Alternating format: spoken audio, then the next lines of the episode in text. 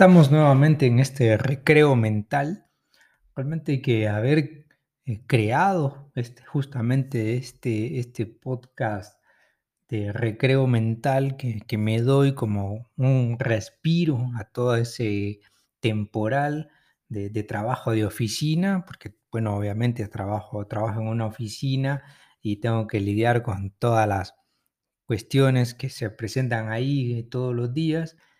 Por fortuna ya el mes de junio ya terminó, ya no hay más nada de qué hacer eh, de, junio, porque ese fue un mes, eh, pienso que ha sido el mes más complicado de todos los que, he tenido a lo largo del año, porque en una sola semana llegué a tener aproximadamente 20 reuniones diferentes, todas agotadoras, extenuantes.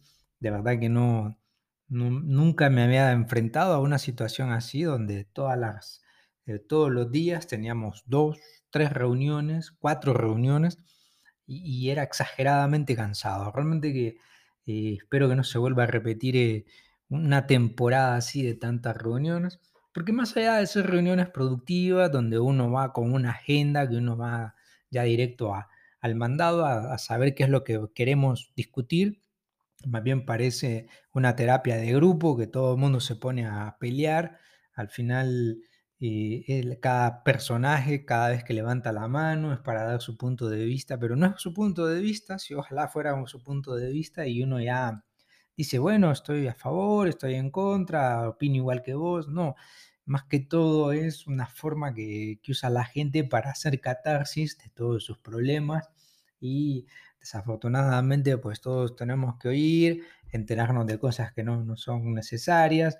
Uno por ahí se separó con la mujer como dos o tres veces, luego otro por ahí eh, empieza a relatar cómo va, cómo va envejeciendo, otro vuelve a hablar sobre sus frustraciones y al final pues es un sumidero de depresión cada una de estas reuniones.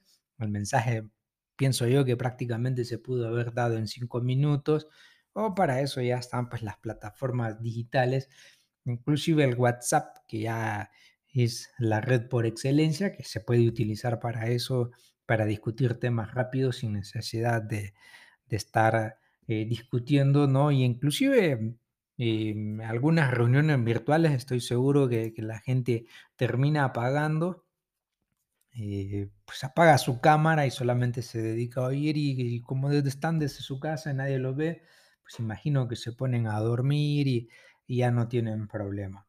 Entonces las reuniones, el exagerado de reuniones ya pasó, ya esa, ese aluvión de, o esa avalancha de, reuniones ya pasó. Ahora estamos en el mes de julio, un nuevo mes que trae que trae prácticamente más de lo mismo. Prácticamente lo único destacable que tenemos ahorita es esta nueva ola de coronavirus. Volvemos a una nueva ola. Ahora tenemos una nueva variante que la verdad que, que solamente me preocupan dos cosas. La primera es que hay que ir al supermercado rápidamente a comprar papel higiénico, papel de baño, porque si no se puede acabar. Esa fue la gran experiencia que aprendimos en, en el primer confinamiento, que al final la gente, su mayor prioridad era ir a buscar papel higiénico porque, saber, parece que eh, tenía miedo la gente de que el virus entrara no por la boca, por la nariz, sino que entrara por, por el otro lado. Y entonces todo el mundo fue a comprar más papel higiénico. De hecho, la primera vez que yo fui al supermercado cuando se, se declara la, la pandemia, el confinamiento, el papel de baño es el primero que desapareció, costó. Igual, yo no sé, mm, pienso que ya hemos evolucionado como sociedad. Y pues sí, eh, antes la gente lo hacía con papel periódico, ya hoy día ya los periódicos son digitales, pues ya no puede. Entonces, eh, es un justificante, pero sí, eh, esta nueva alarma, no sé hasta qué punto llegará a haber algún confinamiento. Creo que el confinamiento al final de cuentas no sirvió de mucho, porque cuando a la gente se le dice guarde su tiempo en casa, al final la gente lo que hacía era que más salía, ¿no? Entonces al final eh, simplemente el que estaba medio enfermo, pues ni modo, vaya a su casa, aíslese un tiempo y ya cuando se recupere regrese. De hecho, yo me pasé prácticamente dos años en el confinamiento, estuve de lo más tranquilo, de lo más galán, y solamente vuelvo a la oficina y a la primera semana que estoy en la oficina aparezco con coronavirus a recetarme 15 días o sí, 15 días de, no ir a la oficina y trabajar desde casa. Todo eso lo pude haber hecho bien, pero bueno, reglas son reglas hay que, hay que cumplirlas. Donde manda capitán no manda marinero. Y pues la única noticia relevante con la que nos iniciamos este mes de julio, eh, yo espero que eh, volvamos a tener noticias positivas porque ya es demasiado. Y otra buena noticia que, que pienso yo que está bastante bien es el, retorno del fútbol, eh, sobre todo la pretemporada en, en los clubes grandes, en las ligas importantes de, Europa, sobre todo, porque eh, pues pasarse el, mes de junio, que no hay, no hay nada, solamente buscando al Netflix. Yo me paso más, unas dos, tres horas buscando en el Netflix que mirar que mirando algo. De verdad que es frustrante porque, eh, pues, no sé, no sé qué es lo que uno busca, si lo que ya estabas, eh, volverlo a ver. De hecho, a veces lo que hago es que cuando termino una serie y digo, bueno, esta ya va por sus últimos dos capítulos, ¿qué voy a hacer? Entro ya en un estado de, de estrés, de alarma, porque digo, bueno, ¿y ahora qué serie voy a ver? Eh, escribo en el Instagram a ver qué recomendaciones me dan, la mayoría ya la vi. Eh, entonces yo lo que hago es que la vuelvo a ver y por mientras me voy dando la ganancia de, de tiempo para ir explorando nuevas series, nuevas temporadas, pero al final termino cayendo en el mismo cliché, busco una, busco otra. La otra vez invité a una chica a ver una película conmigo y cometí el craso error, espero que nadie haga ese error de, bueno, ¿y qué quieres ver? Eh, Esa pregunta no hay que hacerla porque esa pregunta eh, a, a uno lo pone en un dilema, digo, bueno, ¿y ahora qué busco? Empecé con una, con otra, con una, con otra, y, y al final era como, no, mira, sabes que te invito a la cena porque ya era, ya era tardísimo, entonces ponerse a invitar a alguien a ver una película no, no vale la pena, hay que tenerla ya presente, pero también eso es aburrido porque, o sea, tú invitas a alguien, un poco quieres eh, crear un ambiente ahí, pero ¿qué sucede al final? Pues se, se termina arruinando porque, o sea, si tú ya la viste la película, pues no, no valió de nada y si te pones en plan apagar las velas, pues terminas durmiendo también, o sea, no, no, no hay manera, no hay forma de dónde pasar, esto se pone, se pone difícil. Así que por ahí, si hay alguien que tenga alguna recomendación, la puede ir haciendo para ir explorando, porque ya prácticamente me tengo agotado el Netflix y me he metido a otras aplicaciones, pero caigo lo mismo, más de lo mismo, prácticamente es lo, eh, no hay nada, no hay nada nuevo. Si yo me meto al, al Amazon Prime, no hay nada, si me meto al Netflix, no hay nada, me paso más horas ahí, ahí buscando y, y ponerme a leer, bueno, ya es como volver al estatus de infumable, al final de cuentas eso no ayuda, pero ayuda a poco, porque al final pues volverse un culto intelectual no vale de nada, y son más bien nuevas maneras de aburrirse a uno mismo y de aburrir a las personas que lo, que los rodean, así que eh, totalmente irrecomendable eh, dar lecturas o pasarse de lecturas. Al inicio de la pandemia sí me puse a leer un montón, pero ahora ya no vale la pena. De ahí, y este mes, este mes, expectativas importantes, bueno, más allá de, de que ya no haya más reuniones, más allá de que ya empiecen lo- los equipos con las pretemporadas, que al final prácticamente todo se vuelve igual, lo mismo, el club de cada preferencia, y luego se le tira a los otros, no sé, pienso que no, que no vamos o que caemos en un, en un ciclo. Yo personalmente decidí meterme a proyectos nuevos y uno de ellos es eh, pues mi recreo mental, ¿no? Retomar el recreo mental, darle descanso a la mente. Me pasó algo, algo curioso, decidí irme al cine, sigo con la cinefilia, tratando de ver algo nuevo. eh, apareció una nueva película por ahí, la de los Minions. Pues no tenía nada que hacer, estoy consciente, no había más nada, estaba solo, no había con quién salir. Y todos los amigos míos no sé qué pasó, se pusieron de acuerdo, todos tienen sus novias, quedé yo soltero y, y bueno, de ahí la chica que, con la que pudiese salir eh, tampoco estaba disponible, entonces no sé, por ahí andaba pasando por el cine y como empezó a llover, digo, bueno, no hay más nada, me, me meto al cine un rato y por ahí pues son dos horas, hora y media que, que paso desapercibido. Bueno, empecé a ver la película y me quedé dormido un rato. Por lo menos mm, no me percaté mucho de la historia, así que puedo decir que fue una muy buena película. Esa sería la reseña, porque por lo menos me dio ese, ese, ese lapsus de dormirme un ratito ahí, de pasar la siesta. Y de ahí pues creo que me va a tocar volver a ir a ver la película para ver si la entiendo, porque vi un rato, luego pues eh, mi mente se desconectó. Y, y hoy día estaba pensando justamente que cuando fui al cine, cuando uno iba al cine antes, era más difícil porque uno tenía que ir al periódico, mirar ahí a ver, y no había periódicos digitales, sino que había que buscarse un periódico físico y por lo general había que estarle preguntando al vecino si tenía uno, el vecino regalaba uno que, que era de du- dudosa, de dudoso uso porque ya estaba todo amarillo, todo curtido y las fechas ya todas desfasadas, ya tenían hasta un mes de, de- haber pasado, y uno lo tomaba como referencia y decía, bueno, esta película hubo en el cine, vamos a ver si todavía está y si está, vamos a verla. Y antes de ir al cine, pues había que hacer todo un ritual. eh, yo me acuerdo que en la tanda que me tocaba o la que queríamos ir a ver era de 6 a 8.